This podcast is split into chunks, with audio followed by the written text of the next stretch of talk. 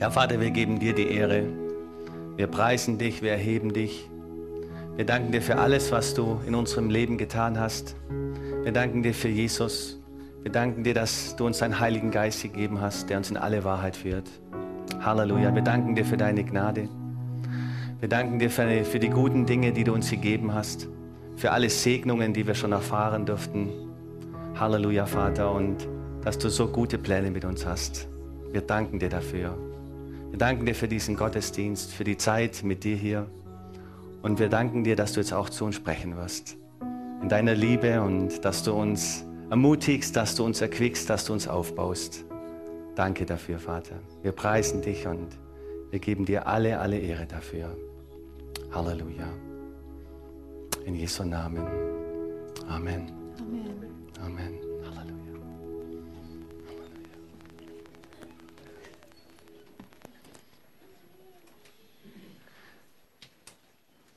Wir freuen uns heute bei euch hier, bei uns hier sein zu dürfen. Und wir dürfen heute gemeinsam dienen, uns dienen, die Steffi und ich. Und das Thema ist Ehe. Das Thema ist Ehe und wir sind ja in der Predigtreihe Lebendige Beziehungen und äh, wir wissen, dass nach der Beziehung zu Gott, zu Jesus, das ist die wichtigste Beziehung. Die zweitwichtigste Beziehung ist unsere Ehe. Das ist unsere Ehebeziehung. Und äh, ganz kurz zu uns. Wir haben uns in der Gemeinde kennengelernt und nach drei Monaten geheiratet. Das ist jetzt vielleicht nicht der Standard, aber ich muss dazu sagen, ich hatte auch eine lange Wartezeit. Elf Jahre. Ich nicht. Und äh, wir sind jetzt im achten, im achten Ehejahr. Sehr dankbar drüber. Und wir wissen natürlich auch, dass es hier äh, Ehen gibt, die schon viel länger äh, verheiratet sind. Meine Eltern feiern zum Beispiel dieses Jahr goldene Hochzeit und preist dem Herrn dafür. Und wir haben diese Woche auch in unserer Gemeinde auch ein Ehejubiläum. Und unsere Pastoren, der Robert und die Irmi, hatten diese Woche 20 Jahre Ehejubiläum. Preist dem Herrn dafür.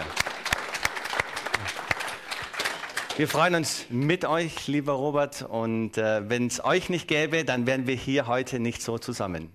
Ja, preist dem Herrn für euch. Amen. Wir haben drei Kinder. Wir haben drei Kinder anvertraut bekommen von Gott. Der Nico ist sieben, die Jule ist fünf und der Leo feiert kommende Woche den ersten Geburtstag. Und der Herr hat, das ist unser Eindruck, die Familienplanung noch nicht abgeschlossen. Wir sagen ganz bewusst, der Herr hat die Familienplanung nicht abgeschlossen. Und wir haben Ja dazu gesagt. Warum ist das Thema Ehe so wichtig? Ich glaube, in der heutigen Zeit, wir schauen uns die Ehen an, und früher war es eigentlich noch normal, man hat geheiratet und man ist zusammengeblieben sein Leben lang. Das heißt nicht, dass das immer gut war in der Ehe. Es war oftmals mehr schlecht als recht zusammengeblieben, aber immerhin, die Leute haben zusammengestanden und haben, haben durchgehalten. In der heutigen Zeit sehen wir immer mehr, dass die Ehen auseinanderbrechen. Und ich glaube einfach, dass es ein ganz großer ähm, Bereich ist, wo der Teufel versucht draufzuhauen, in der kleinsten Einheit, in der Familie draufzuschlagen und das zu zerstören. Weil wenn du eine gesunde Ehe führst, dann brauchst du gar nicht mehr viel predigen. Es gibt einen schönen Satz, das hat der Arno Backhaus gesagt, den kennt vielleicht jemand, der hat gesagt, die Worte, die du sprichst, können, halt, Moment, jetzt muss ich mich sortieren. Das Leben, das du lebst, das kann deine Worte unterstreichen oder durchstreichen. Und wenn du eine gesunde Ehe führst und die Leute schauen dein Leben an, dann werden die wissen wollen, warum lebst du diese gesunde Ehe? Warum ist das bei euch anders? Und das ist das, was wir, worüber wir sprechen möchten heute, was wir euch auch mitgeben möchten, dass es einfach wichtig ist, dass wir über Ehe und Familie reden, dass wir gesunde Ehen führen, damit die Welt uns anschauen kann und kann sagen, das, was ihr habt, das möchte ich auch haben. Amen. Okay. Ich beginne und dann setzt die Steffi fort. Preis dem Herrn, ja. Unser Thema ist lebendige Beziehungen und ähm, Ehe ist ganz wichtig und ähm, es ist natürlich, über Ehe gibt es ganz, ganz viel zu sagen. Und das in wenigen Minuten zusammengefasst. Wir geben unser Bestes. Preis dem Herrn dafür. Und, äh, und ich möchte vorneweg auch sagen, dass wir alle hinhören und das, was der Herr uns heute zeigt, dass wir das auch mitnehmen und auch umsetzen. Wir haben schon viel über Ehe gehört und äh, äh vieles ist vielleicht auch Wiederholung, aber der Herr spricht immer ins Heute und ins Jetzt. Und so lasst uns übereinstimmen oder committen, dass wir sagen, das, was der Herr dir und mir heute zeigt, dass wir das mitnehmen und auch umsetzen. Und wenn wir über Ehe sprechen, dann kann das auch sein, dass wir zurückblicken und äh, wenn du vielleicht auch eine Scheidung hinter dir hast, dass vielleicht das eine oder andere hochkommt, wo du denkst, oh ja, das habe ich nicht richtig gemacht. Wir haben alle Fehler gemacht in der Vergangenheit, alle. Und ich möchte an der Stelle sagen, es gibt keine Verdammnis für die, die in Christus sind. Amen. Keine Verdammnis für die, die in Christus sind. Und ich bin sehr dankbar über den Vers im 1. Johannes 1.9.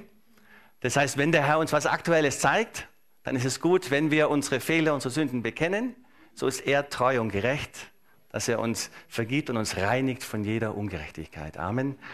Und dieser Vers nützt sich nicht ab, ihr Lieben. Der nützt sich nicht ab. Wenn der Herr uns was zeigt, dann lasst uns das nehmen, das ist Freude und dann können wir vorwärts gehen. Amen. Amen. Ich will lesen zu Beginn 1. Korinther 13, die Verse 1 bis 8. Und das ist etwas, was wir immer wieder und nicht genug hören können. Da geht es um die Liebe. Und das wird ja auch meistens bei den Hochzeiten, bei den Vermählungen auch gelesen. Und wir wollen das auch heute zusammen nochmal lesen. Und wir können dann auch, wenn wir das für uns machen, in unserer Zeit mit Gott, dann auch uns auch einsetzen. Wenn ich in den Sprachen, ich lese aus der Elberfelder, wenn ich in den Sprachen der Menschen und der Engel rede, aber keine Liebe habe, so bin ich ein tönerndes Erz geworden oder eine schallende Zimpel. Und wenn ich Weissagung habe und alle Geheimnisse und alle Erkenntnis weiß und wenn ich allen Glauben habe, sodass ich Berge versetzen, aber keine Liebe habe, so bin ich nichts. Und wenn ich alle meine Habe zur Speisung der Armen austeile und wenn ich meinen Leib hingebe, damit ich Ruhm gewinne, aber keine Liebe habe, so nützt es mir nichts. Die Liebe ist langmütig, die Liebe ist gütig, sie neidet nicht, die Liebe, Liebe tut nicht groß, sie bläht sich nicht auf, sie benimmt sich nicht unanständig, sie sucht nicht das ihre, sie lässt sich nicht erbittern, sie rechnet Böses nicht zu, sie freut sich nicht über die Ungerechtigkeit, sondern sie freut sich mit der Wahrheit. Sie erträgt alles, sie glaubt oder vertraut alles, sie hofft alles, sie erduldet alles. Die Liebe vergeht niemals. Amen. Amen. Das sollte immer in uns, in unserem Herzen sein, speziell oder ganz besonders auch zum Thema Ehe mit dem Ehepartner zusammen, dass wir immer in Liebe leben, in Liebe denken, in Liebe miteinander umgehen. Und mein Thema jetzt für die nächsten Minute, Minuten sind die Bedürfnisse des Mannes. Und die Steffi wird darüber sprechen, über die Bedürfnisse der Frau. Und äh, wir machen das so, dass, dass wir immer für uns hören. Was sagt der Herr uns? Und nicht das verwenden und sagen, hast du gehört, das wollte ich dir schon immer sagen, sondern wir nehmen das, was für uns ist. Das heißt, wir Männer hören das, was den Frauen dient. Und die Frauen hören das, was den Männern dient. Amen? Amen. Die Grundbedürfnisse des Mannes, und das hat Gott in uns Männer hineingelegt. Das erste Bedürfnis oder Notwendigkeit für uns Männer, und da würde man vielleicht so im ersten Moment gar nicht drauf kommen, das ist Ehre, Wertschätzung und Respekt. Das heißt, wir Männer brauchen das, dass wir von unseren Frauen geehrt werden, geschätzt werden und auch respektiert werden. Das ist in der Welt leider nicht mehr normal, dass es Respekt und Wertschätzung gibt, leider. Aber wir Männer wir Männer, wir brauchen das. Und das ist nicht selbstverständlich. Und deswegen ist es gut, als Frau zu wissen, dass wir Männer das brauchen. Wir brauchen das. Für uns, nach außen hin sind die Männer ja oft dann so cool oder vielleicht der andere, eine oder andere redet auch nicht so viel, aber, aber wir brauchen, dass wir von unseren Frauen geehrt werden, wertgeschätzt werden und respektiert werden. Das hilft uns, ähm, und zwar ganz besonders, wenn wir in Schwierigkeiten sind oder wenn es beruflich nicht so stimmt oder wenn wir, wenn wir durch Täler durchgehen, dann brauchen wir das von unseren Frauen ganz besonders. Dass wir wissen, dass unsere Frauen stehen hinter uns, sie schätzen uns, sie respektieren uns und das hilft uns auch, unsere Position als Mann, als Haupt der Familie auch entsprechend einzunehmen und vorwärts zu gehen. Das ist das erste Grundbedürfnis oder Notwendigkeit, die wir Männer brauchen. Und ich freue mich, dass auch, dass auch ihr Jugend, junge Erwachsene auch da seid. Und für alle die, die in Vorbereitung sind und glauben und beten für den Ehepartner, gilt das ebenso, schon gut zuzuhören, was so der Mann oder die Frau einfach braucht. Das zweite, das zweite Bedürfnis oder Notwendigkeit, und da möchte ich eine kurze Geschichte erzählen, die wir erlebt haben in der Bibelschule in Amerika. Und da waren wir ein Saal, so 200, 250 Bibelstudenten, Bibelschüler. Und wir sind in der ersten Reihe gesessen. Die Steffi saß dann, dann kam ich. Und dann kam ein Ehepaar, die so etwa so 55 Jahre jung waren. Die sind auch in die Bibelschule gekommen, haben einen Ruf auf ihrem Leben und haben ihr Haus verkauft, sind dort rübergekommen und ähm, waren in Erwartung des ersten Enkels. Die Frau hat im Kinderdienst mitgearbeitet. Und als die Karen Jensen über die Bedürfnisse des Mannes anfangen wollte zu lehren, hat die Frau ganz laut gerufen, Sex! Dann gab es Riesengelächter. Riesengelächter und ich habe dann so gedacht, wow, jetzt bin ich mal gespannt, wie der Mann reagiert. Und das war ja nicht so schwer, weil er saß ja neben mir so und dann habe ich so aus dem Blickwinkel genau geguckt und gedacht, boah, jetzt bin ich gespannt, wie dieser Mann Gottes mit einem graumelierten Bart und Persönlichkeit, wie er da jetzt reagiert. Seine Frau ruft ganz laut Sex in den Saal. Ich habe ganz genau hingeguckt und habe festgestellt, es war nicht ein Funken an Röte in dem Gesicht. nicht ein Funken Röte. Dieser Mann, dieser Bruder des Herrn war völlig entspannt, relaxed und ähm, hat sich auch gar nicht geschämt, sondern er sah so aus, wie wenn er da, wie wenn sein Tank voll ist und er das, wie wenn das gut ist und, äh, und dieser Tank des zweiten Bedürfnisses einfach voll ist. Und, und die, die Welt oder in den, in den Filmen, im Fernsehen wird ja immer dargestellt, dass die Männer alle Zeit wollen und können und dass das ganz wichtig für sie ist. Und das stimmt.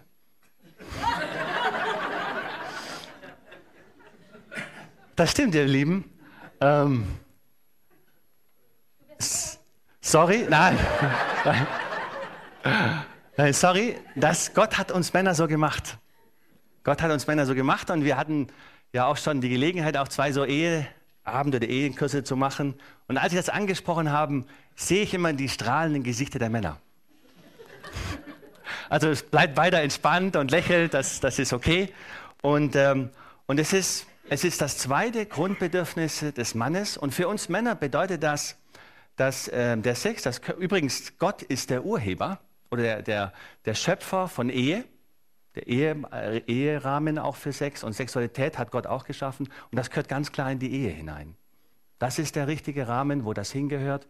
Und, ähm, und wenn, wenn ähm, in, der, in der Ehe der, der Sex zu kurz kommt, dann fühlen wir Männer uns nicht wertgeschätzt und respektiert. Das ist ganz eigenartig, aber das ist so. Dann fehlt uns etwas und Sex für uns Männer bedeutet eine Festigkeit und eine Nähe in der Ehe. Ja, das klingt auch ganz eigen, aber es ist tatsächlich so. Das heißt also, das ist etwas, was uns verbindet miteinander und das ist wichtig, wichtig für uns. Und wenn der Tank und alles, wir sprechen ja auch dann über die fünf Sprachen der Liebe und so, und wenn der Tank da leer ist, dann ist die Gefahr der Versuchung steigt damit. Mit der Leere des Tankes steigt die Gefahr der Versuchung. Das wissen wir alle, dass das draußen in der Welt ein Riesenthema ist und uns alle in Versuchung führen will. Und das heißt, wenn da unser Tank voll ist, ist die Versuchung eigentlich kein Thema. Und äh, ich möchte auch was zur Jugend sagen. Ähm, Sex gehört ganz klar in die Ehe. Und ich möchte da so ein bisschen an dem Beispiel machen. Äh, Cola-Dose. Wenn du zwei Cola-Dosen hast, äh, eine ist frisch und also verpackt, ganz normal, oder es gibt eine Cola-Dose, wo schon zehn draus getrunken haben. Und wenn du Durst hast, so richtig, es ist ein heißer Sommertag und du willst jetzt eine schöne Cola trinken, welche Cola-Dose würdest du lieber nehmen? Die, wo schon viele draus getrunken haben oder die, die einfach frisch ist? Und mir wurde damals gesagt, ähm, zu dem Thema äh, Sexualität oder Ehe dann auch, du musst das vorher ausprobieren. Du musst ja auch vorher ausprobieren, dass du da zusammenpasst. Dann sage ich, ja, wie meinst du das zusammenpassen? Ja, das muss einfach auch zusammen, das musst du vorher ausprobieren. Ihr Lieben, das ist eine Lüge. Das ist eine ganz klare Lüge. Sexualität ist ein Geschenk, was wir unserem Ehepartner schenken. Amen. Amen. Okay, das war Bedürfnis Nummer zwei. Das erste war Ehre, Wertschätzung, Respekt. Das zweite war, war Sex. Und das dritte ist Erholung und Entspannung mit der Ehefrau. Dass wir Zeit mit unserer Ehefrau zusammen verbringen. Und wir waren letzte Woche ja auf Klausur mit dem Leitungsteam hier von der Gemeinde. Und wir hatten zwei Abende. Zwei Abende. Und, und meine Frau liebt es so, in der Gemeinschaft zu sein mit anderen. Da tankt sie auf und, und wir haben mal drei Kinder zu Hause und dann kommt sie raus. Und, und ich habe das Bedürfnis, mit ihr auch Zeit zu verbringen. Und so haben wir dann einfach ausgemacht, dass wir einen Abend zusammen verbringen als Ehepaar, auch als wir in Gemeinschaft zusammen waren. Aber das war so mein Bedürfnis, mit meiner Ehefrau zusammen einen Abend zu verbringen. Den Abend ausklingen zu lassen, miteinander zu reden. Und der andere Abend waren wir dann in der Gemeinschaft. In der Gemeinschaft, und das ist auch total super und total wichtig. Und das ist so, dass wir Männer das lieben, die Hobbys oder die, die Wünsche, die wir haben, dass das, wir das auch zumindest teilweise mit der Ehefrau abdecken können. Das heißt auch mal zu einem Fußballspiel zu gehen oder auf den Oldtimer-Markt mitzugehen als Ehefrau. Das, was der Mann so als Hobby hat, ähm, dass wir da oder dass ihr als Frauen da einfach mit teilen. Das ist ein Grundbedürfnis Nummer drei von uns als Männer, dass wir ähm, die Zeit oder die Freizeit gerne auch mit unserer Frau verbringen. Amen. Amen. Und das vierte, das vierte ist, ähm, und da hat die Steffi, das mache ich auch an einem Beispiel, die Steffi hat mich mal gefragt oder schon zwei, dreimal gefragt, einfach, Jürgen, wie kann ich dich am besten unterstützen? Und ich arbeite, bin freiberuflich selbstständig und ich arbeite im Homeoffice bei mir. Äh, und die Steffi fragt mich dann, wenn sie sieht, die viele Arbeit, die Familie mit den drei Kindern, dann die Gemeindeaufgaben, dann sagt sie, Mensch, wie kann ich dich denn am besten unterstützen? Und im ersten Moment denkt man vielleicht, okay, vielleicht kann sie irgendwelche Schreibarbeiten machen, irgendwas aus dem Büro übernehmen.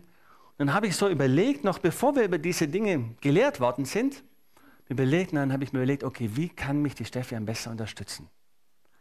Und dann kam es aus mir raus, dann habe ich gesagt, die größte Unterstützung ist für mich, wenn ich weiß, dass im Haus alles läuft. Dass den Kindern gut geht, dass es rund ist zu Hause, dass du mit dem Haushalt, mit allem gut hinkommst, dass entspannt ist, ja, das ist für mich die größte Unterstützung. Dass ich weiß, im Haus läuft's.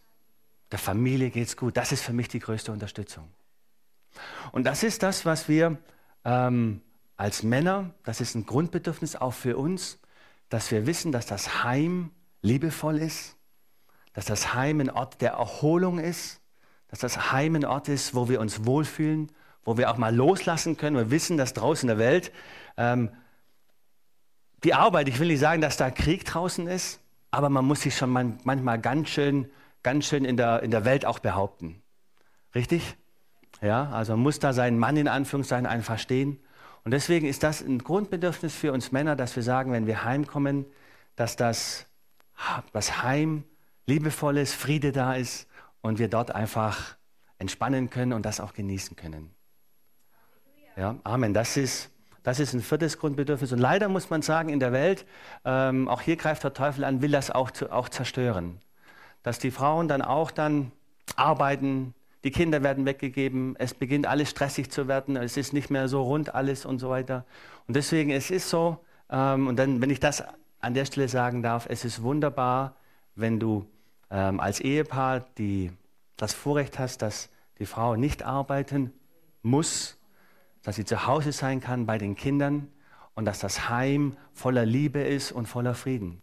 Das ist wirklich, was wir Männer brauchen. Amen. Ich fasse nochmal zusammen für uns Männer.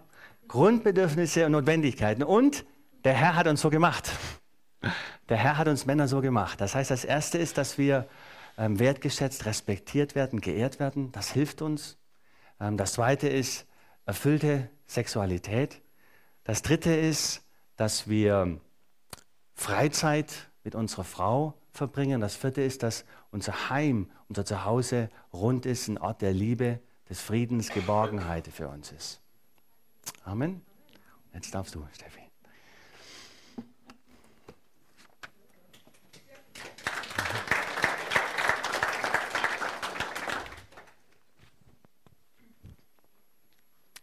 Und ich will zu dem letzten Punkt noch was ergänzen. Die Welt versucht uns zu erzählen, damit wir was zählen, müssen wir arbeiten, müssen Karriere machen. Und da gab es mal diese nette Werbung, ich weiß schon gar nicht mehr, was das war, ich glaube Vorwerk, ist schon Jahre her, äh, wo der Mann mit der Frau zu einer Business-Veranstaltung geht und sie steht da relativ unsicher und dann kommt dann so ein typisches Business-Mäuschen an und sagt, na, was machen Sie denn so beruflich? Und sie steht da und, und in Gedanken, du siehst dann so die Bilder, wie sie mit ihren Kindern daheim und es geht drunter und drüber und sie ist am Managen und am Machen. Und dann guckt sie sie an und sagt, ich führe ein ganz erfolgreiches kleines Familienunternehmen. Und genau so müssen wir uns sehen als Frauen. Wir sind nicht die Putze, die daheim hinterm Herd steht und alles machen muss. Wir sind die Unterstützung für unseren Mann. Wir sind da. Wir, wir, Gott hat uns so gemacht. Gott hat uns als Hilfe für den Mann gemacht. Und daran ist nichts Schlechtes. Und die Welt hat Unrecht. Amen. Und ich bin Physiotherapeutin, ich habe auch gearbeitet, ich war selbstständig unterwegs und ich könnte das alles auch machen, aber ich habe mich bewusst entschieden, entgegen der Welt und dem, was sie mir erzählt, zu sagen, nein, ich habe eine gewisse Zeit jetzt zu Hause, wo meine Kinder klein sind, wo ich in sie investieren kann und diese Zeit werde ich nutzen, um zu investieren. Egal, was mir die Welt erzählt. Amen. Okay, ihr Männer, jetzt geht's an euch. Bedürfnisse der Frau. Die Frauen haben jetzt schon was gelernt, ja? Und jetzt geht es an die, an die Frau. Also, das Grundbedürfnis Nummer eins für die Frau ist Sicherheit. Und Sicherheit ist nicht nur finanzielle Sicherheit, aber auch. Die Frau muss wissen, dass sie versorgt ist. Sie muss wissen, dass die Familie versorgt ist. Sie muss wissen, es sind, ja, es sind auch genug Finanzen da. Ich brauche mich nicht sorgen darum, wie ich meine Familie ernähren soll, wie es gehen soll, sondern der Mann muss ihr diese Sicherheit geben. Sicherheit aber auch äh, zu wissen, ihr Mann ist treu. Ich brauche mich nicht sorgen, wenn mein Mann morgens aus dem Haus geht, was treibt er jetzt? Sondern diese Sicherheit zu haben, ich kann meinen Mann gehen lassen und weiß, der ist mir treu, egal was kommt. Das ist auch eine Sicherheit, die die Frau braucht. Und besonders in herausfordernden Situationen. Besonders wenn man eh schon schwierige Zeiten durchmacht, dann braucht diese Frau ganz besonders diese Sicherheit. Und zu wissen, es ist alles in Ordnung, mein Mann ist für mich da, mein Mann sorgt für die Familie, auch finanziell, aber auch generell. Der Mann ist einfach da und lässt sie nicht allein im Stich zu Hause. Sicherheit aber auch zu wissen, dass sie die Einzigste für ihn ist. Das ist ganz, ganz wichtig für eine Frau. Es geht direkt über in dieses zweite Grundbedürfnis von der Frau, die Zuneigung. Und Zuneigung jetzt nicht nur, äh, im, nicht nur, aber auch im Sinne von Händchen halten und kuscheln und alles, das gehört alles dazu. Ich habe mal hingeschrieben, Berührungen, die nicht auf Sex abzielen. Übrigens kommen in den vier Grundbedürfnissen der Frau kommt Sex nicht vor. Nur zur Information. und ich glaube, Gott hat das wirklich so gemacht, dass er fordert uns heraus, und gibt uns völlig unterschiedliche Grundbedürfnisse. Warum? Dass wir wachsen können und dass wir den anderen höher achten können als uns selbst, wie die Bibel uns auffordert. Manchmal uns auch einander in Liebe zu ertragen, kommt auch mal vor. Zuneigung, zweites Grundbedürfnis. Berührungen, die eben nicht auf Sex abzielen, so, naja, jetzt mache ich das damit, sondern einfach in der Stadt spazieren gehen und mal ihre Hand halten, zum Beispiel oder beim Kinoabend oder Fernsehabend den Arm um sie legen. Und das ist für die Frau gerade in der Öffentlichkeit ganz wichtig. Das ist meine. Dass jeder sieht und nicht rätseln muss, gehören die irgendwie zusammen, sondern das ist meine. Und das gibt der Frau auch wieder Sicherheit. Also Zuneigung, aber auch die volle Aufmerksamkeit mal zu kriegen. Und nicht während im Fernsehen, mm, ja, mm, mm, ja, ja, sondern Zuneigung auch Aufmerksamkeit. Setz dich hin und frag, wie war dein Tag? Und wenn du jetzt meinen Alltag zurzeit hast mit einem kleinen Baby, wo du Windeln wechselst, unheimlich spannend. oder Essen kochst oder Staubsaugst. Das ist jetzt nicht gerade wuh, der aufregende Alltag, wo du am Abend sagen kannst, was ich heute erlebt habe. Das glaubst du mir nicht. Aber auch da zu sagen, ich höre dir zu, hey, erzähl mal, wie war dein Tag? Und mein Mann ist da absolut vorbildlich. Der interessiert sich immer dafür, wie war dein Tag? Und ich sage, wie immer. Relativ untypisch für eine Frau, die normalerweise dann direkt einen uh, ganzen Roman loslässt. Aber es ist wirklich so. Erzähl auch deinem Mann, liebe Frau, erzähl ihm, wie es dir geht und was du erlebt hast. Lass deinen Mann teilhaben am Alltag. Wie sonst soll er denn verstehen, wie es dir geht? Der Mann muss daran teilhaben können auch. Und die, es ist schön, wenn die Frauen äh, erzählen und die Männer sich tatsächlich dafür interessieren, was sie erzählen. Also die volle Aufmerksamkeit. Und ich habe mir aufgeschrieben, eine Frau ist so schön, wie sie sich fühlt. Wir kriegen vorgespiegelt und gezeigt in den Medien, das ist das Schönheitsideal. So musst du aussehen. Du musst die und die Maße haben, du brauchst die und die äh, Haarfarbe oder Augenfarbe oder Klamotten, damit du schön bist. Nein, eine Frau ist so schön, wie sie sich fühlt. Wenn ihr der Mann das Gefühl gibt, du bist schön, dann ist sie schön und dann strahlt sie schön raus. Habt vielleicht schon mal Leute gesehen, die sind vielleicht gar nicht dieses klassische Schönheitsideal, was wir sehen, aber die sind einfach schön.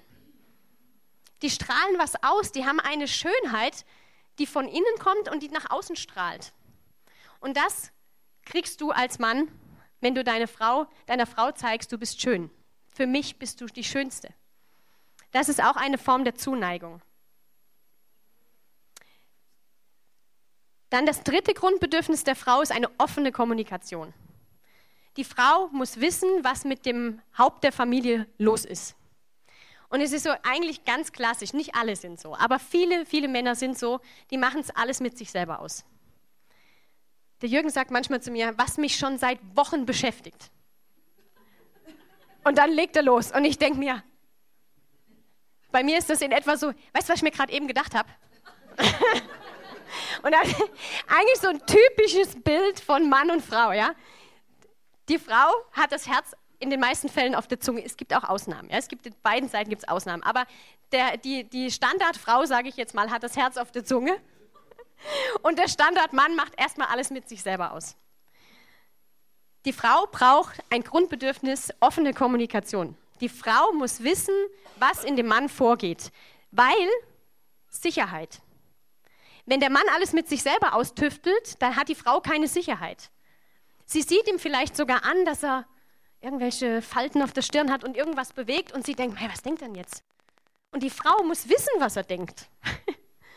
Es gibt natürlich Sachen, die man erstmal mit sich selber ausmachen muss, keine Frage. Aber im Allgemeinen braucht die Frau das, dass der Mann mit ihr spricht. Lasst sie wissen, was in ihr vorgeht.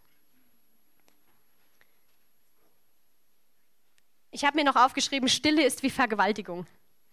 Das ist vielleicht ein harter Begriff, aber wir haben das äh, vor zwei Wochen in Mühldorf gepredigt und danach kam eine Schwester auf mich zu und hat gesagt, genau das hat mich getroffen. Die fing sofort an zu weinen die hat genau gewusst, dass das wie, Vergewaltigung sein kann, wenn der Mann nicht mit ihr spricht, weil die Frau braucht das, um Sicherheit zu haben.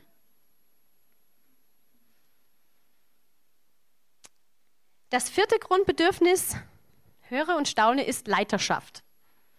Die Frau wünscht sich eigentlich innerlich, vielleicht erkennt sie es manchmal selber gar nicht, einen Leiter, den Leiter der Familie, der vorangeht und sagt, jetzt geh mal. Und das ist auch was, was die Welt uns versucht zu vermitteln. Du bist selbstständig, du hast deinen eigenen Beruf, du hast dein eigenes Leben, du brauchst deinen Mann nicht und du brauchst auch niemanden, der dir sagt, wie es läuft. Und ich sage jetzt nicht, dass wir Frauen nicht wissen, wie es läuft alleine. Ich könnte jetzt auch sagen, ich gehe, fange wieder an zu arbeiten, mache mein eigenes Ding. Ich bin mir ziemlich sicher, ich würde klarkommen. Das ist aber gar nicht das Thema, sondern das Thema ist, die Frau wünscht sich Leiterschaft. Die Frau wünscht sich einen Mann, der liebevoll als Haupt der Familie, wie Gott ihn geschaffen hat, vorangeht. Und ich meine jetzt nicht, dass er der Diktator ist und sie ständig daran erinnert, dass sie sich ihm unterordnen muss. Das gibt es ja auch, so dieses, in der Bibel steht, du musst dich mir unterordnen. Sondern ein, ein guter Leiter, der behandelt seine Familie mit Respekt und mit Liebe und geht liebevoll voran und trifft auch, ja, wenn es mal haarig wird, die Entscheidungen. Bei uns ist es so, unausgesprochen eigentlich, dass wenn wir unstimmig sind über etwas, über Entscheidungen, große oder kleine, und wir sind nicht einer Meinung, dann sage ich, Jürgen, du bist das Haupt der Familie und du triffst jetzt die Entscheidung. Und dann erinnere ich ihn dran, du trägst aber auch die Verantwortung. Gott hat die Männer als Leiter und als Haupt der Familie gemacht. Und wenn es dann dran kommt, dass man uneins ist, dann lass den Mann diese Entscheidung treffen, weil er trägt die Verantwortung vor Gott und nebenbei gesagt hat er auch von Gott die Weisheit bekommen für diese Position. Und wir, wir hatten schon öfter mal eine Situation, wo ich dann rückblickend sagen musste, wow, gut, dass du das entschieden hast. Und das ist okay. Dafür hat Gott ihn als Leiter der Familie gemacht. Und wenn ein Mann seine Frau mit Liebe und Respekt und Wertschätzung liebt und führt und leitet und die Familie leitet, dann ist es ein leichtes, sich ihm unterzuordnen. Und die Bibel sagt uns, dass die Männer die Frauen lieben sollen, so wie Christus die Gemeinde geliebt hat. Wenn dein Mann dich liebt, wie Christus die Gemeinde geliebt hat, dann ist es überhaupt kein Problem zu sagen, ich ordne, ordne mich dir unter. Das spielt alles ineinander rein. Wenn jeder seinen Teil macht, und die Karen Jensen, die das gelehrt hat in den USA, hat gesagt, so, jetzt geht's an die Männer, ihr Frauen macht jetzt mal so, ihr hört jetzt mal gar nicht zu und umgekehrt. Jeder hört für sich. Jeder nimmt das, was er seinem Partner geben darf. Ich höre jetzt zu, was ich meinem Mann geben darf und muss, was er braucht. Und dann hören die Männer zu, was sie ihren Frauen geben müssen. Und wir haben den Ehekurs schon, äh, wie gesagt, zwei, dreimal gemacht zu Hause. Das sind über sechs Abende, wie so eine Kleingruppe auch. Und da hatten wir Ehepaare, die haben sich unterm Tisch getreten. So dieses, hast du das gehört? Hast du das gehört? Und da haben wir immer wieder liebevoll daran erinnert, jeder hört für sich. Jeder hört für sich. Was kann ich denn noch verbessern in meiner Ehe? Also nochmal zurück. Bedürfnis Nummer eins der Frau ist Sicherheit. Die Frau braucht die Sicherheit zu wissen, ist es alles in Ordnung, mein Mann sorgt für mich, der ist für die Familie da, der sorgt sich um die Kinder, und kümmert sich, dass alles läuft, auch finanziell. Zweiter Punkt war die Zuneigung, Berührungen, die nicht auf Sex abzielen, mal Händchen halten, zeigen, dass es meine Aufmerksamkeit schenken. Der dritte Punkt, die offene Kommunikation, dass der Mann die Frau wissen lässt, was in ihm vorgeht. Und Punkt Nummer vier ist die Leiterschaft. Als Leiter der Familie vorangehen. Und da fällt mir jetzt noch ein zu dem Punkt, wir haben oft das Bild von diesen Mannsweibern, die kennt ihr vielleicht auch, die ihren Mann so wie so ein Dackel hinter sich her schleifen. Das ist oftmals, wir lachen vielleicht drüber, ich auch, aber das ist eine Rolle, in die ist die Frau reingedrängt worden. Weil der Mann nicht die Leitung der Familie übernommen hat, muss ja einer machen.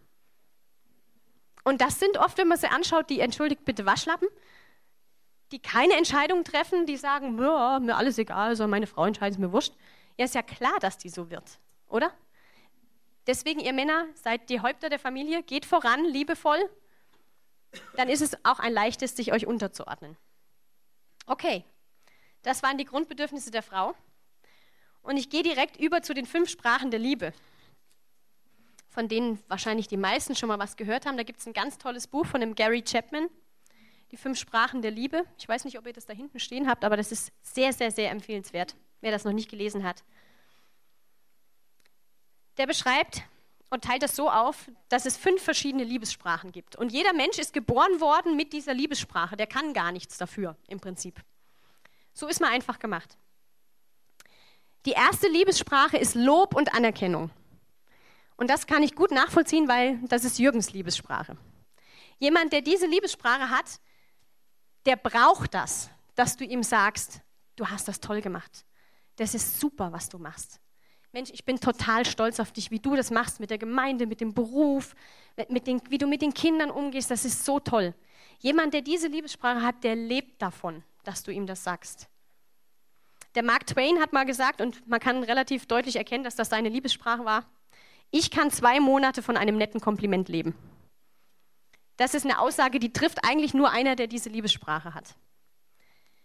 Zum Beispiel sagen wir, deine Frau hat diese Liebessprache und du sagst ihr, so unterm Tag mal im Vorbeigehen, Mensch, das Kleid sieht super aus, was du anhast. Total easy. Wenn du aber diese Liebessprache selber nicht hast, musst du dich daran erinnern, diese Komplimente zu machen und die Sachen zu suchen, die gut sind. Vielleicht bist du auch in einer Situation, wo dein Partner scheinbar nichts Gutes mehr hast, was, hat, was du loben könntest. Dann ist es umso schwieriger. Aber wenn das nicht deine Liebessprache ist, aber du erkennst, mein Partner braucht das, ich jetzt in Jürgens Fall ist es nicht meine Liebessprache, aber es ist seine. Was mache ich also? Nimm dir sogar eine Liste und schreib dir Dinge auf, die dir an deinem Partner auffallen, die positiv sind. Und dann nimm dir die Liste raus und gib mal so ein Kompliment weiter. Natürlich jetzt nicht 15 auf einmal, dann kommt es wieder unglaubwürdig rüber, aber such dir so ein Kompliment und gib ihm das weiter. Und man muss sich wirklich daran erinnern, das zu tun. Aber der Partner, wenn wir von einem Liebestank, da hat der Jürgen schon mal von gesprochen, sprechen, entweder ist der voll oder der ist leer, wie der Tank beim Auto. Entweder du hast Sprit drin oder keinen. Und wenn dein Liebestank voll ist, alles gut. Dann hast du genug Komplimente bekommen, dann hast du genug gehört, hey, du bist super, du machst das spitze. Aber wenn du das gar nicht hörst, dann sinkt dieser Liebestank. Und der wird immer weniger, weniger, weniger. Und gerade da ist dann die Gefahr, dass sich derjenige das woanders sucht. Und dann wundert man sich, warum dann ein Mann plötzlich mit der Sekretärin zu viel Zeit verbringt, die vielleicht 20 Jahre jünger ist und ihm dauernd sagt, wie toll er ist und wie super er ist. Und daheim kriegt er nur auf den Deckel und bei der Sekretärin, da wird sein Liebestank gefüllt. Lasst uns schauen, dass wir als Ehepartner den Liebestank unseres Partners füllen. Bei all diesen Liebessprachen. Weil sonst sucht man sich das woanders. Und oft ist es so, dass es vor der Hochzeit total einfach ist. Man findet ja tausend Sachen, die total süß sind und so, ach, und, und dann bist du verheiratet und wohnst im Alltag zusammen und dann muss man sich teilweise echt dran erinnern und Sachen suchen, die toll sind.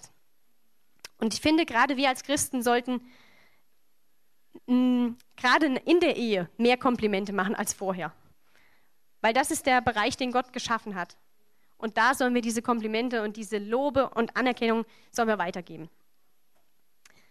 Komplimente motivieren mehr als Nörgeleien. Also wenn du jetzt erkennst, mein Partner hat die Liebessprache Lob und Anerkennung, dann probier es doch mal zur Abwechslung, ihm ein Kompliment zu geben, als immer an ihm rumzunörgeln. So, immer lässt du deine stinkigen Socken rumliegen. Das motiviert jetzt irgendwie nicht so richtig, das bringt dann eher Streit. Aber probier es doch mal mit was Positivem. Vielleicht macht er ja auch was gut. Vielleicht bringt er ja einen Müll raus immer oder der Jürgen kümmert sich immer prachtvoll ums Auto. Das ist immer gewaschen und getankt und alles super. Und hey, Schatz, danke, dass du das machst. Danke, dass du das Auto wäschst immer. Danke, dass du immer tanken fährst oder so. Finde was Positives. Wenn dein Partner diese Liebessprache, Lob und Anerkennung hat, dann gib ihm das, was er braucht. Nummer zwei, die qualitative Zeit. Die Zeit nur für den Ehepartner, Zeit nur für dich. Und das ist meine. Und ihr seht schon, wenn der Jürgen jetzt seine Liebessprache Lob und Anerkennung, der kann mir 500 Mal am Tag sagen, Mensch, du machst das so super und das ah, ist echt toll und ich liebe dich und das ist mir egal, solange er keine Zeit mit mir, also egal, natürlich ist das schön, aber solange er mir nicht Zeit gibt und Zeit mit mir verbringt, fühle ich mich nicht geliebt. Ihr versteht, worauf ich hinaus will. Mein Liebestank füllt sich nicht.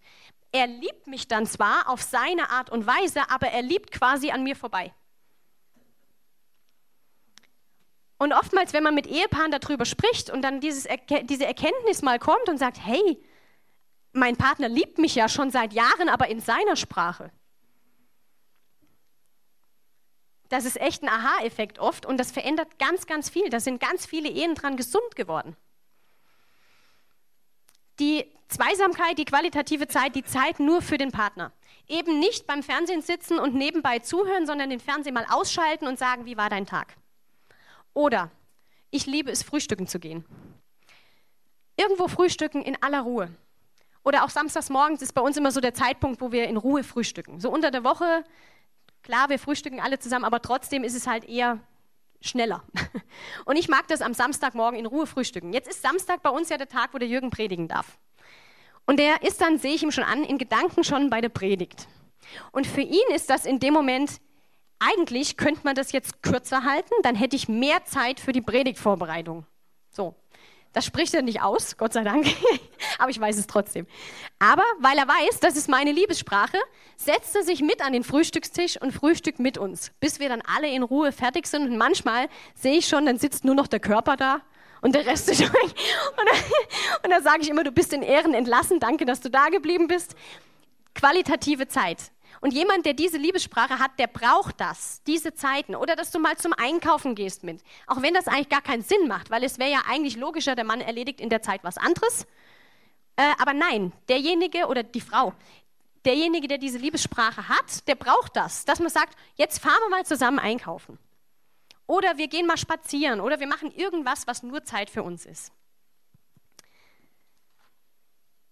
Dritte Sprache ist die, muss man sagen, die am einfachsten zu erlernen ist. Geschenke. Es gibt Leute, die brauchen Geschenke. Und zwar jetzt, ich rede jetzt nicht von Juwelen jedes Wochenende, sondern einfach mal heimzukommen und zu sagen, schau, ich habe dir eine Rose mitgebracht. Oder irgendwo eine Blume am Wegesrand abgepflückt, egal. Geschenke. Irgendeine kleine Aufmerksamkeit. Für diese Leute, die diese Liebessprache haben, ist es ein Drama, ein Drama, wenn du ihren Geburtstag vergisst oder den Hochzeitstag vergisst oder Geburtstag von den Kindern und weh, du hast nichts in der Hand. und das muss nichts Großes sein. Und versteht mich nicht falsch, es ist keine Liebessprache besser oder schlechter als die andere. Wir sind einfach so gemacht, so ist es. Aber die Sprache kannst du leicht lernen. Wenn dein Ehepartner die Liebessprache hat Geschenke, dann bring ihm doch was Kleines mit. Oder bring mal am Abend eine Pizza mit heim, dass die Frau nichts kochen muss oder so. Irgendwas, was ihr zeigt, du hast an mich gedacht. Oder beim Mann genauso, dass die Frau für ihn sorgt oder ihm das und das Neues kauft und einfach schaut, dass er alles hat und ihm immer wieder was mitbringt und schenkt. Geschenke. Und da ist in der Fantasie sind keine Grenzen gesetzt. Und für diese Leute ist der Ehering extrem wichtig. Das ist für die ein Geschenk, ein Zeichen, wir gehören zusammen. Für andere ist das vielleicht, naja, der stört mich bei der Arbeit, den lege ich in die Schublade und das macht auch nichts. Aber wenn dein Ehepartner diese Liebessprache hat, Geschenke, dann ist das für den ganz entscheidend auch, dass du den trägst.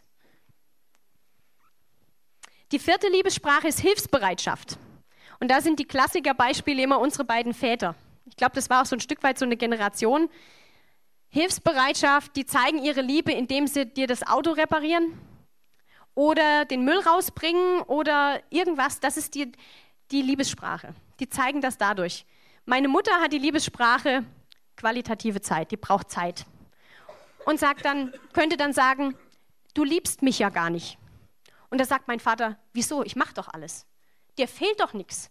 Es war doch immer genug Geld da, ich habe immer alles gemacht, ich kümmere mich um die Autos, ich mache das und das. Das ist ein ganz klarer Hinweis darauf, dass beispielsweise die Liebe, Liebessprache meines Vaters Hilfsbereitschaft ist. Und das ist schon so eine Generation auch irgendwie, die, das, die so wenig mit Worten ausdrücken, sondern mehr so mit Taten. Und wenn jetzt dein Partner diese Liebessprache hat, nehmen wir an, der Mann hat die Liebessprache und kommt abends nach Hause und es sieht aus, als hätte eine Bombe eingeschlagen dann ist das für den ganz, ganz schlimm. Weil der braucht das, dass alles in Ordnung ist, dass alles sauber ist, dass du unterstützt, dass du sauber machst, dass die Kinder nicht mit so einem Schokoladenmund angelaufen kommen, sondern dass einfach alles in Ordnung ist. Das ist ganz wichtig für die Leute, die diese Liebessprache haben, Hilfsbereitschaft. Und da ist auch der Fantasie sind keine Grenzen gesetzt. Wenn du jetzt weißt, dein Ehepartner hat diese Liebessprache, dann kannst du kochen, Rasen mähen, Müll rausbringen und dein Partner fühlt sich geliebt. Toll, oder? Du brauchst noch nicht mal was sagen. Deine Taten sprechen dann einfach Bände. Und die letzte Liebessprache ist Zärtlichkeit oder Berührungen. Und ich rede jetzt nicht nur von Sex, das ist was anderes, sondern das sind so Leute, vielleicht kennt ihr die, die kommen auf dich zu und sprechen in so einem Abstand mit dir und legen dir beim Gespräch die Hand auf die Schulter oder drücken dich immer. Und ihr seht schon, das geht auch in ganz andere Bereiche rein. Unsere Kinder haben auch Liebessprachen. Oder unsere Freunde. Dann merkst du vielleicht schon im Gespräch, okay, das ist einer, der braucht Zärtlichkeit und Berührung. Der braucht das, sich mit dir zu unterhalten und dabei den Arm um dich zu legen oder ganz nah an dich ranzurutschen. Und andere, die vielleicht die Liebessprache nicht haben, denen ist das too much. Die gehen dann erstmal einen Schritt zurück Und da ist es ganz wichtig, wenn du einen Ehepartner hast, der diese Liebessprache hat, dann geh an ihm vorbei und streichel ihn im Vorbeigehen. Oder komm mal an den Schreibtischstuhl und leg deinen Arm um ihn oder gib ihm einen Kuss. Das ist seine Liebessprache. Davon tankt der auf. Und wie gesagt, wenn das nicht unsere eigene Liebessprache ist, dann ist das oftmals gar nicht so einfach, sich daran zu erinnern. Aber das ist wie mit Fremdsprachen auch, man kann eine fremde Sprache lernen. Und auch eine fremde Liebessprache kann man lernen. Wenn ich jetzt weiß, mein Mann braucht Lob und Anerkennung, dann mache ich mir eine Liste und erinnere mich dran, ihm immer wieder mal was Aufmunterndes, Ermutigendes zu sagen. Wenn der Jürgen weiß, ich brauche Qualitätszeit, dann setzt er sich Samstagmorgen mit mir ans Frühstück. Wenn ich weiß, mein Partner hat die Liebessprache Geschenke, dann bringe ich dem am Abend mal eine Blume mit. Oder irgendwas in der Art. Und denk an seinen Geburtstag. Schreib's dir fett in deinen Kalender rein, dass der Geburtstag hat. Das ist für so jemanden total wichtig. Wenn ich weiß, mein Partner hat die Liebessprache Hilfsbereitschaft, dann gucke ich, dass ich meine Pflichten, die ich im Haus habe, erledige und da nicht hinterherhängen. Und dass meine Frau mir nicht stundenlang in den Ohren liegen muss, jetzt bring doch mal den Müll raus, jetzt mach doch mal das. Oder mein Mann immer sagen muss, mir, jetzt räum doch mal die Küche auf, wie sieht's denn hier aus? Guck, dass du deine Sachen erledigst. Wenn du weißt, dein Partner, also das solltest du sowieso tun, aber gerade in dem Fall, schau, dass du deine Dinge erledigst. Und wenn du weißt, die Liebessprache ist Zärtlichkeit, Berührung, dann erinnere dich daran, und ich meine wirklich erinnern, hinzugehen und dem Partner die Hand auf die Schulter zu legen ihn zu streicheln, ihm einen Kuss zu geben, damit sein Liebestank sich füllt. Und wenn wir unseren Partner lieben wollen, dann ist es wichtig, dass wir ihn in seiner Liebessprache lieben und nicht in unserer. Und da muss sich jeder erinnern. Der Jürgen muss sich erinnern, mich in meiner Liebessprache zu lieben und andersrum genauso. Und dann füllt sich der Tank von unserem Partner und dann wirst du Wunder erleben, wie dein Partner sich vielleicht plötzlich verändert und aufblüht und Dinge, die schon seit Jahren im Argen waren, sich vielleicht einfach von selbst erledigen, weil der Partner sich plötzlich wieder geliebt fühlt. Und lasst uns da ruhig Zeit und, und ähm, Energie investieren, unseren Partner so zu lieben, wie er es braucht, nicht wie wir meinen, dass er es braucht. Das ist ganz wichtig. Okay, ihr habt jetzt so mal einen Überblick bekommen. Wer Interesse hat an dem Buch, ich kann das nachher nochmal rumgeben lassen oder vorne liegen lassen, dass man es einfach mal anschaut.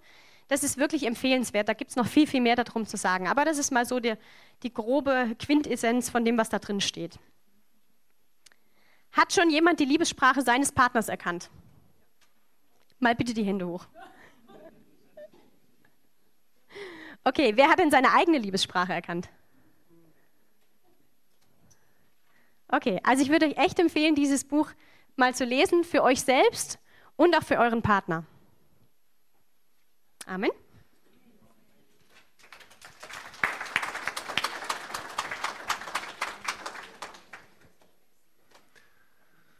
Halleluja, das war gut heute und ich habe wirklich eine gute, noch eine gute Nachricht.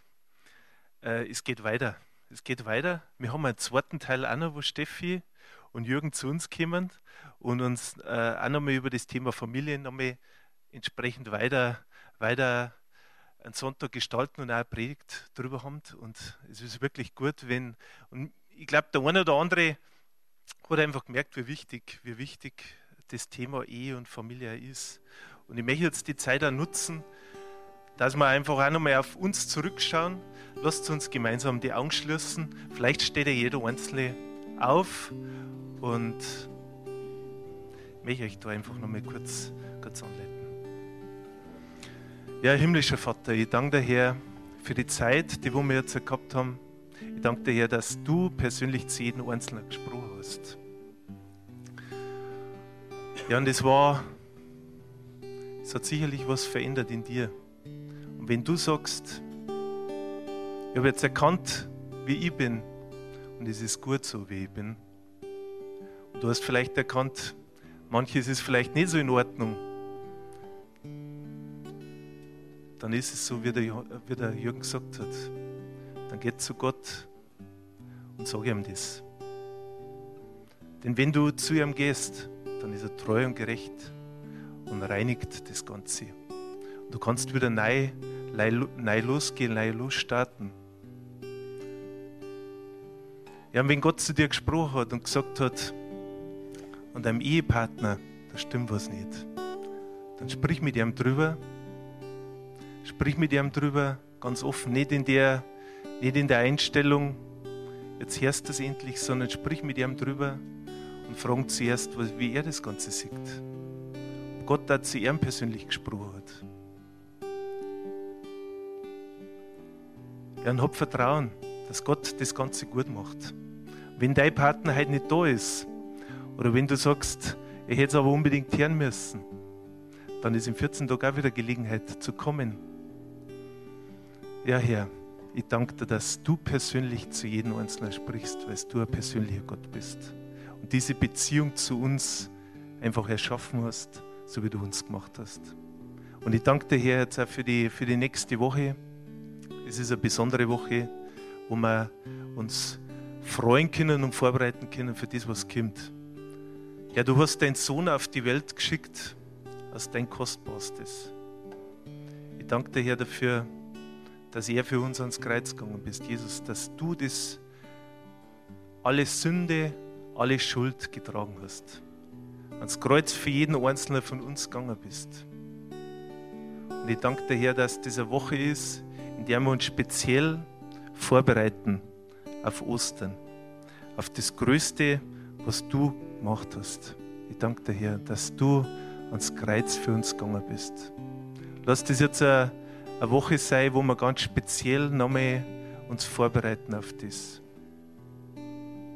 Ja, Herr, und wenn, wenn du zu, zu ja, ich möchte euch bitten, auch, wenn ihr ein Gebetsanliegen habt, dann ist Gelegenheit auch, dass wir nach dem Gottesdienst miteinander beten. Es werden welche sein, die hervorn sind und mit dir gemeinsam nicht nur besprechen und einen guten Rat geben, sondern wo wir auch die Gelegenheit finden, gemeinsam zum Herrn zu gehen und zum Betten und zum Herrn, was Gott zu der Situation sagt. Halleluja, Herr, du bist gut. Und ich sprich Segen aus über jeden Einzelnen, Segen aus über die Zeit, die wir miteinander verbringen, Segen aus über die nächste Woche. Danke, Herr, dass du deinen Sohn gegeben hast und dass dieses Blut und ich steuere uns unter den Schutz des Blutes Jesu Christi. Ich danke dir, Herr, dass du, dass du uns beschützt und uns leitest durch den Heiligen Geist. Und lasst uns jetzt gemeinsam nochmal Gott loben und ehren. Amen. Halleluja. Guten Morgen. Ich möchte alle ganz besonders begrüßen, die heute das erste Mal in einem Gottesdienst sind bei uns. Herzlich willkommen.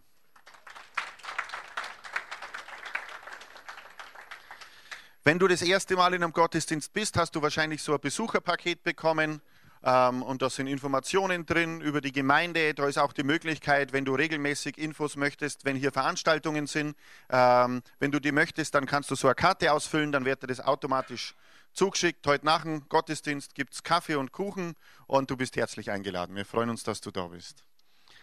Ähm, das führt gleich zur nächsten Ansage. Ab heute gibt es nach dem Gottesdienst Kaffee und Kuchen. Ihr seid total anders wie andere Gemeinden. Wisst ihr warum? Weil wenn du in einer anderen Gemeinde auch sagen würdest, hey, ab heute gibt es nach dem Gottesdienst Kaffee und Kuchen, würden die sich freuen. Weil die haben vorher nicht ein warmes Mittagessen gehabt. Und so, Herr Juhu, genau. Ich hoffe, ihr habt schon gute Pläne gemacht, wo ihr euch dann ein bisschen gegenseitig einladet. Aber ab, ab heute gibt es Kaffee und Kuchen und jeden ersten Sonntag im Monat gibt es Buffet, wo du deine Kochkünste unter Beweis stellen kannst. Also am ersten Sonntag im Mai ist dann wieder ein Buffet, wo wir uns alle zusammentreffen. Gut. Dann hat es letzten Donnerstag eine super Veranstaltung gegeben in der Gemeinde. Das war der Abschluss vom Alpha-Kurs und zugleich so die Auftaktveranstaltung für die neuen Kleingruppen. Und mit den Kleingruppen ist es so, äh, es findet mh, hm, Donnerstag in der Woche, am 24. findet der nächste Abend statt in Bezug auf Kleingruppen. Und wenn du eine bestimmte Kleingruppe machen möchtest, dann liegen hinten noch so Zettel auf, die kannst ausfüllen, wo du so grundsätzlich mal anmeldest, wie könntest du dir denn eine Kleingruppe vorstellen, wie möchtest du das machen. Wir haben da den ähm, 24. April ist dann die nächste Veranstaltung. Da beschließen wir dann wirklich, welche Kleingruppen es in der nächsten Zeit geben wird. Wir wollen die Kleingruppen kürzer machen und dafür öfters die Themen wechseln. Also wir werden so, die Kleingruppen werden so sechs bis sieben Abende sein, immer im 14-Tages-Rhythmus oder auch Vormittage, wenn du bloß Vormittag kannst. Und ähm, mit einem bestimmten Thema. Und danach kommt dann eine neue Kleingruppe mit noch einem neuen Thema. Wenn du aber mit deinem Thema, wenn deine, deine Kleingruppe so überrannt ist und die Teilnehmerzahl voll ist und die wollen dasselbe Thema unbedingt dann nochmal machen im zweiten Verlauf, dann kannst du das auch nochmal wiederholen. So ist es nicht. Ähm, wie das genau läuft, stellen wir am Super Sunday vor. Super Sunday ist der erste Sunday im Mai. Das sind die alle vom Mühldorfer äh, Standort und die vom Trostberger Standort hier. Und dann wird geredet, wie wir da weitermachen. Und ähm, aber wenn du eine Kleingruppe leiten willst oder wenn du gern äh, bestimmt ein, ein Thema auf dem Herzen hast, dann hinten auf dem Infoständer ist dieses Blatt. Füll das bitte aus und gib es heute ab, damit wir noch genug Zeit haben, da alles ein bisschen vorzubereiten. Okay. Dann schöne Grüße von meiner Frau. Die ist auf der Bundesfrauenkonferenz vom BFP und dient da und die haben wirklich eine gute Zeit. Sie haben einige hundert Frauen da. Sie hat gepredigt, sechs Frauen sind im Heiligen Geist von, äh, im Heiligen Geist getauft worden. Sie sind bestimmt ein paar von neuen geboren worden. Und sie haben wirklich eine ganz tolle Zeit. Und sie hat mich verpflichtet, dass ich euch schöne Grüße ausrichte. Das habe ich hiermit getan. Und das nächste Mal, wenn es fragt, könnt ihr sagen, er hat es nicht vergessen. Okay. Dann ist es so, dass wir in letzter Zeit immer wieder Leute gesagt haben, was ist denn mit Evangelisation? Und äh, wie soll es denn mit Evangelisation weitergehen? Es, es gibt eine Organisation in Deutschland, die uns, wo, wo schon öfters wir Kontakt gehabt haben, die heißt Evangelium Explosiv. Kennt die irgendjemand? Sagt es jemand was? Evangelium Explosiv. Okay. Um was es da geht, ist einfach sich darüber zu unterhalten und wirklich zu lernen, wie kann ich denn jemand das Evangelium gut rüberbringen. Der Fehler, den die meisten Christen machen, ist, dass sie alles, was sie über Gott gelernt haben in den letzten 20 Jahren, in fünf Minuten in irgendjemand hineinstopfen wollen, der das erste Mal fragt, wie ist denn das mit Gott? Ähm, und da ist jeder überfordert. Und da lernst du ein bisschen dich auf das zu reduzieren, was die Leute an dem Zeitpunkt, wo sie fragen, wirklich interessiert. Ähm, der Kurs ist beschränkt auf acht Leute, weil es ein persönliches Training ist. Wir wollten euch bloß jetzt schon äh, das Datum geben, dass wenn ihr, das ist unter der Woche, äh, wenn ihr das machen wollt, dass ihr euch den Termin frei halten könnt. Aber wenn jemand das gern machen möchte, dann meldet euch bitte beim Manfred an, weil wenn die acht Plätze voll sind, sind sie voll. Hier in der Gemeinde. Hier in der Gemeinde findet es statt. Okay, ich weiß, das ist ein bisschen früh, aber wenn wir es später ansagen, sagen dann die anderen, ja, warum habt ihr uns das nicht früher gesagt? Jetzt sagen wir es eigentlich ganz früh. Gut, dann möchte ich noch äh, euch ermutigen, die Einladungen für den Ostergottesdienst mitzunehmen. Liegen hinten noch auf. Nächsten Sonntag ist, glaube ich, Ostern, oder? Soweit ich, man sieht es an den heidnischen Symbolen in den Geschäften an den Eiern und an den Hasen. Ich habe einmal einen Oster, Ostern habe ich darüber predigt, eins der gefährlichsten Tiere auf diesem Planeten ist der Osterhase. Und es ist wirklich so, äh, weil der vermittelt ganz eine andere Botschaft von Ostern. Ostern geht es nicht um den Hasen und nicht um die Eier und nicht um Schokolade und nicht ums Verstecken, sondern es geht darum, dass Jesus eben nimmer versteckt ist und dass er uns errettet hat und für uns auferstanden ist. Ähm, und wenn du Leute kennst, die sich nicht mehr ganz sicher sind, um was es an Ostern geht, dann gib ihnen doch die Einladung. Die, da werden ein paar besondere Elemente sein im Gottesdienst. Kinder und Jugend machen damit. Die haben auch die Einladung gestaltet. Teilt es aus, bringt es mit und dann schauen wir, dass das ein, ein super Ostergottesdienst wird. Preis dem Herrn. Gut, dann möchte ich die Ember nach vorne bitten. Die Ember ähm, war die Woche mit vielen Kindern hier und die wird uns jetzt kurz was darüber erzählen, wie das war. Ihr könnt es ja alle beide erzählen, wenn ihr wollt. Geht das mit dem Mikro oder so? Es geht, glaube ich, schon. Ähm, so, du kannst dich auch hinstellen. Drei Minuten hast du gesagt, ich glaube, ich kann gar nicht drei Minuten füllen. Na, jetzt schauen wir. Also, ähm, äh, der Kindergarten, in dem die Karina äh, geht, also der St. Andreas Kindergarten, das ist ein katholischer Kindergarten hier die Richtung daraus, Richtung Blindreit. Ähm, die haben heute ähm, heuer zum Thema, also in der Fastenzeit, die Weltreligionen. Überhaupt das ganze Jahr ist das das Thema. Und jetzt haben sie natürlich überall alle verschiedenen Symbole von alles von äh, Islam über Buddha, Hinduismus und natürlich auch das Christentum und das Judentum und so weiter. Und ähm, haben jetzt auch einige Kirchen besucht. Die Moschee haben sie besucht und die evangelische Kirche und die katholische Kirche war dann auch noch dran letzte Woche. Und äh, vorletzte Woche habe ich dann zu ihnen gesagt, ja, wie wäre es, wenn ihr bei uns in der Freikirche auch vorbeikommt? Und ähm, dann ist es tatsächlich auch so zustande gekommen. Die äh, Direktorin, die Frau Randlinger, sie hatte schon mal mit jemandem aus der Freikirche zu tun. Die haben zusammen Stubenmusik gemacht. Und ähm, ich denke, das war für das, das damals schon irgendwo vielleicht ein kleiner Same gesät worden. Und sie hat dann schon ein bisschen äh, Kontakt gehabt und es war für sie jetzt nicht ganz abwegig. Und so ist dann das entstanden. Und letzten Donnerstag waren dann alle 70 Kinder hier. Der ganze Kindergarten war hier in den Räumen. Und das, das war der erste Tag in diesem Jahr, wie es mir vorkommt, wo es so regnerisch und kalt war und zwar durchgehend regnerisch, aber die haben sich wirklich alle irgendwie in Regensachen angezogen und haben das wirklich gemacht. Die sind gekommen, haben sich nicht abhalten lassen. Danach waren sie in der katholischen Kirche, also es war ein großer Umzug. War das lustig? Und was hat dir am besten gefallen, was wir gemacht haben hier? Hä? Ja, also mir hat sie gesagt, die Lieder. Wir haben ein paar Kinderlieder gesungen und die haben alle mitgemacht und einfach spitze und Gott ist so gut und ähm, Gott mag Kinder. Und äh, der Manfred hat dann ein bisschen was erzählt, fand ich ganz super. Und auch was die Margit dann gesagt hat, also es ist richtig gut angekommen. Danach, die Kinder im Kindergarten haben mich jetzt auch alle gesehen, weil ich die Musik gemacht habe.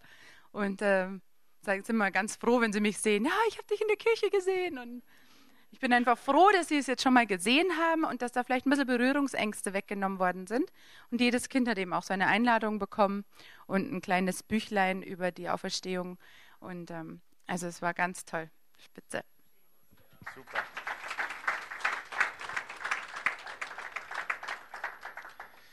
Ja, dann machen wir gleich weiter mit ganz toll. Es gibt nämlich noch eine ganz, äh, ähm, es gibt noch eine tolle Neuigkeit. Und bevor ihr das auf anderen Wegen erfahrt, erfahrt ihr das jetzt von mir. Ähm, ihr wisst ja, wir sind eine Gemeinde mit mehreren Standorten, oder? Also wir sind in Trostberg und wir sind in Mühldorf. Da drüben sitzen übrigens die pastoralen Leiter von Mühldorf. Die werden heute predigen. Preis dem Herrn. Und dann ist es auch so, dass äh, durch den BFP, wo ich Distriktleiter bin, ich zuständig bin für die ganzen Gemeinden hier im Distrikt. Also alles, was richtig Südbayern ist, da haben sie einen Franken auserkoren, dass er sich darum kümmert. Und äh, unter anderem ist die Gemeinde in Altötting mit in meinem Bereich, um die ich mich kümmere. Und da haben wir jetzt so äh, eigentlich schon eine ganze Zeit ähm, sind wir da im Prozess, wie es denn da weitergeht und was, was, was da passiert, weil die sind schon eine ganze Zeit ohne Pastor. Also die sind jetzt bestimmt schon eineinhalb Jahre ohne Pastor und ähm, zwei aus der Gemeinde leiten, haben das kommissarisch geleitet bis jetzt. Ähm, und die haben, da, die haben das ganz gut gemacht. Aber es ist natürlich was anderes, wenn man einen Pastor hat.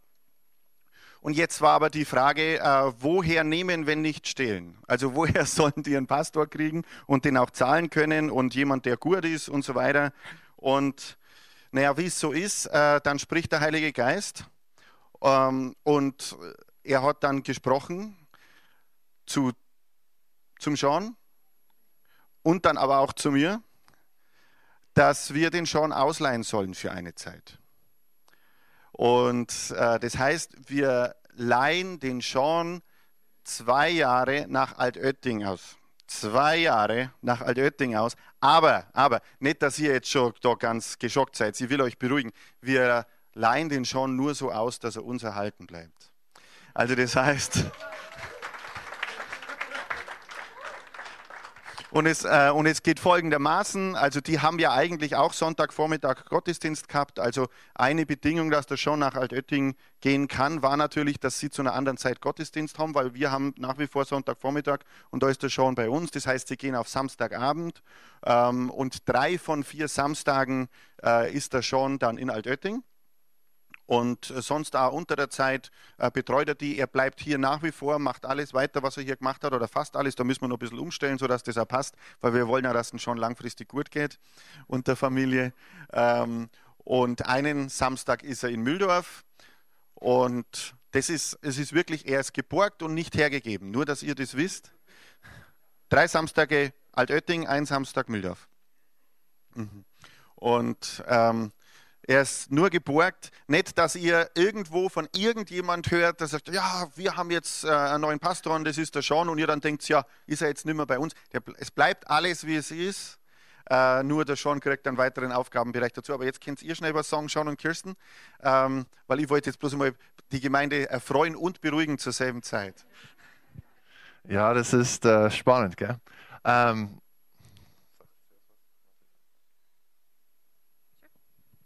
kann was auch sagen. Ja, wir sind ganz begeistert. Wir wissen, dass es wirklich von dem Herrn ist. Im Heiligen Geist hat zu schon gesprochen. Es ist nicht die, wir wollen mehr Arbeit nehmen, aber wenn es für Gott ist, wir wissen, dass der Gnade, sein Gnade da ist. Ja, das hat uns ja wirklich überrascht, weil ich habe die ganzen Jahre gesagt, ja, ich bin Jugendpastor und ich brauche es nie, Pastor zu werden. Und weißt du, du sagst es lang genug und dann der Herr findet sich lustig und macht dich zum Pastor. Ähm, Genau. Und äh, ja, hat zu uns gesprochen und ähm, der Manfred ist in, in der Früh an dem nächsten Tag aufgewacht und das Erste, was er gedacht hat, war, Sean sollte die Gemeinde da in Altötting leiten und das war für mich eine gute Bestätigung und Robert hat das auch auf dem Herzen gehabt. Also das war nicht nur, Sean war irgendwie langweilig im Büro und hat gedacht, ja, vielleicht übernehme ich noch eine Gemeinde und dann, na, äh, der Herr ist wirklich dabei und ich bin so wirklich entspannt, was diese Situation betrifft. Es ist erstaunlich, ähm, weil was die Vergangenheit so angeht und, und was alles gesche geschehen ist und, und was auf mich zukommt. Ich könnte mich, ja, könnte Sorgen machen, aber ich bin wirklich entspannt, weil ich weiß, das ist Gottes Plan, er ist dabei, es wird gut sein. In zwei Jahren dann ist es vorbei und die Gemeinde wird weiter wachsen, diese Gemeinde wird die ganze Zeit weiter wachsen, alles wird gut sein. Preis dem Herrn. Ja, und wenn es dann wirklich startet, dann holen wir euch nochmal nach vorne und beten für euch. Aber nur, dass das Gleis, wir senden euch nicht aus. Wir behalten euch hier. Preis dem Herrn. Okay, dann lasst uns unsere Bibeln aufschlagen.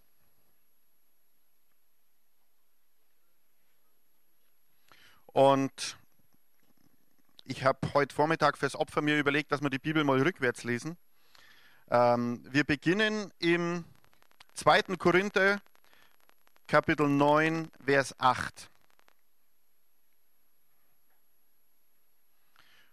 Und ich lese ausnahmsweise mal aus der Hoffnung für alle Übersetzung. Da steht, er wird euch dafür alles schenken, was ihr braucht, ja mehr als das. So werdet ihr nicht nur selbst genug haben, sondern euch auch noch anderen, sondern auch noch anderen von eurem Überfluss weitergeben können. Wer wünscht sich das? Dass wir nicht nur selbst genug haben, sondern allen von unserem Überfluss weitergeben können. Dann gehen wir mal, wie kann denn das funktionieren? Was ist denn da notwendig? Lesen wir Vers 7. Deswegen sage ich, wir lesen die Bibel rückwärts. Jetzt haben wir mal geschaut, was ist der Segen? In Vers 7. So soll jeder für sich selbst entscheiden, wie viel er geben will, und zwar freiwillig und nicht aus Pflichtgefühl, denn Gott liebt den, der fröhlich gibt. Also was lesen wir in Vers 7? Du solltest eine bewusste Entscheidung treffen, was du gibst und dir das vornehmen. Aus dem, weil du Gott liebst. So kommt Vers 8. Und dann lesen wir nochmal einen Vers weiter vor, nämlich im Vers 6.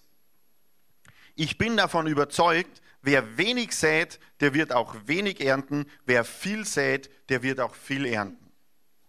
Und jetzt haben wir uns einmal äh, durchgearbeitet von dem Segen, den wir eigentlich wollen. Und bei der, beim Vers 8, da ist es ganz leicht, da sagen alle Amen. Wer will das? Amen, ich will das. Dann im Vers 7 heißt es, ja, aber das, wenn du das willst, sollst du was vornehmen. Und im Vers 6 steht, du bestimmst die Höhe, wie viel du kriegst. Denn nur das, was du säst, kannst du ernten. Und Gott steht zu seinem Wort, wenn du viel säst, wirst du viel ernten. Wenn du wenig säst, wirst du wenig ernten. Und warum können wir denn fröhliche Geber sein? Weil wir wissen, wenn wir viel ernten, kriegen wir viel Segen. Und genauso ist in meinem Leben, hat es in meinem Leben stattgefunden. Ich habe viel gesät und ich habe viel geerntet. Und ich sehe immer noch viel und ich freue mich, dass ich immer noch ernte und deswegen kann ich fröhlich sein. Amen. Preis dem Herrn. Also lasst uns fröhlich sein. Nimm dir vor, was du machen willst Und du bestimmst, wie Gott dich segnet.